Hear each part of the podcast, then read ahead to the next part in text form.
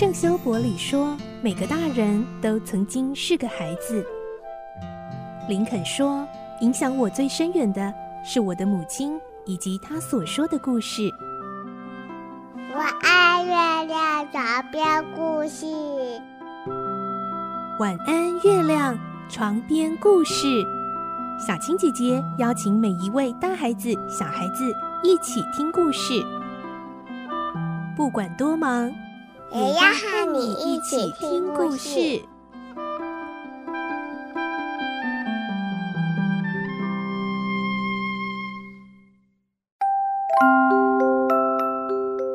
晚安，欢迎你和我们一起听故事。我是小青姐姐，我们继续来听罗平的大冒险的故事。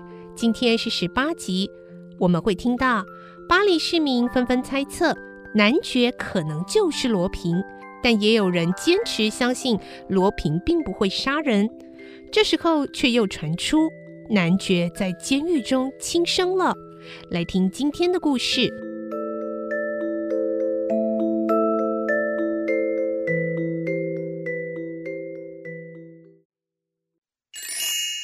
罗平的大冒险十八集谜团。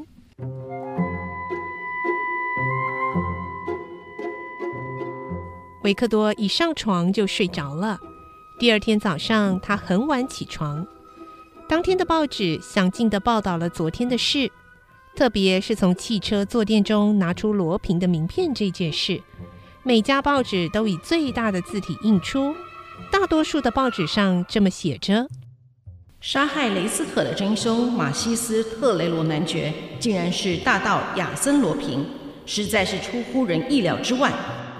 但也有些报纸是这么写的：男爵不可能是亚森罗平，因为罗平从不杀人，怎么可能犯下强盗杀人罪？这种定论不可信。巴黎市民也分成两派，一派认为男爵就是罗平。一派则认为他不可能是罗平，不过这些市民和新闻记者都异口同声地称赞维克多，夸赞他有卓越的洞察力和推测力，能够发现罗平放在坐垫中的名片，同时也热烈讨论这次罗平的行动。嗯，好厉害，依旧是罗平式的顽皮呀！对啊，这家伙哎，真的是童心未泯哎，对呀，厉害的。罗平似乎更受人喜爱了，怪盗绅士的传说又成为巴黎上流社交界与低层酒吧间人们谈话的主题。然而，当天的晚报却再度使巴黎市民陷入震惊。报纸以大标题写着：“特罗雷男爵在狱中自杀，涉嫌杀害雷斯可、抢走债券的真凶，目前关在上皮拘留所的马西斯特罗雷男爵。”今天早上被发现在他的单人囚房内自杀身亡。男爵躺在单人床上，面向墙壁，动也不动。看守的法警觉得可疑，赶紧入房查看，发现男爵以玻璃碎片切断手腕的大动脉而失血过多死亡。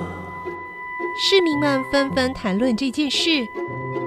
呃，男爵自杀了，可见男爵啊不是罗平耶。对呀，罗平不可能自杀的。会不会假装自杀，然后企图逃狱啊？欸、不可能啊！报纸上说男爵是已经宣告死亡的，欸、经过法医检查，不可能有错啊！对对对，这样看起来啊，罗平不是男爵喽？对啊，是啊，他还准备和维克多刑警对决呢，嗯、将来势必会有一场大贼赛呀！对对呀！男爵的自杀深深打击了维克多。男爵一定是为了自己被冤枉而想不开，他又没有办法证明自己是无辜的，干脆以死鸣冤。唉，维克多觉得该负起责任，好一阵子都陷入沮丧。不，是罗平害男爵自杀，我一定要抓到罗平。他再度改装成秘鲁的亿万富翁马克思·阿比斯特，坐车到康宾大饭店。以前订的三四五号房间仍保留着，他直接回到房里。晚餐时间，餐厅里没看到公爵夫人。餐后，他在大厅里坐了一会儿，还是没见到公爵夫人的踪影。十点左右，维克多回到自己的房间，结果夫人打电话过来了。阿比斯特先生吗？我是亚历山大·巴基列夫。如果你有时间，过来我的房间聊聊好吗？我想我们可以一边喝茶一边闲聊。哦，太好了！我现在就可以过去吗？可以啊，我等你。放下话筒，维克多想：他为什么要见我？他接近我必定有所图。啊，不管了。见了面再随机应变吧。维克多穿着巴黎最高级的服装店特别定制的衣服，很快的来到夫人的房里。他先听听房里的动静，再敲门。夫人清脆的声音从房中传出：“门没关，请进。”进门的地方有一个小玄关，再进去才是大客厅。夫人从客厅的长椅站起来迎接。晚安，夫人。欢迎，请里面坐。夫人动人的笑着，伸出白嫩的手。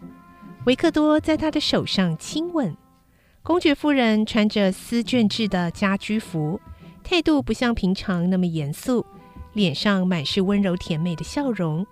这个客厅和饭店其他房间的客厅格局相同，但是这里充满了令人心醉的香味。天花板上的吊灯照下来的灯光又特别柔和。请不要拘束。公爵夫人倒了两杯红茶，让维克多坐下来，两人就聊开了。维克多故作自在地啜饮红茶，说些无关紧要的话，谈了一阵子。夫人看看桌上的报纸，好像突然有感而发地说：“国防债券的事情现在发展得好复杂哦，你对这件事情有什么看法呢？”维克多紧张的想：“哈，开始了，终于提到正事了。他一定不知道我就是特搜队的维克多，只把我当成亿万富翁。嗯，我应该将计就计，探探他的真意。”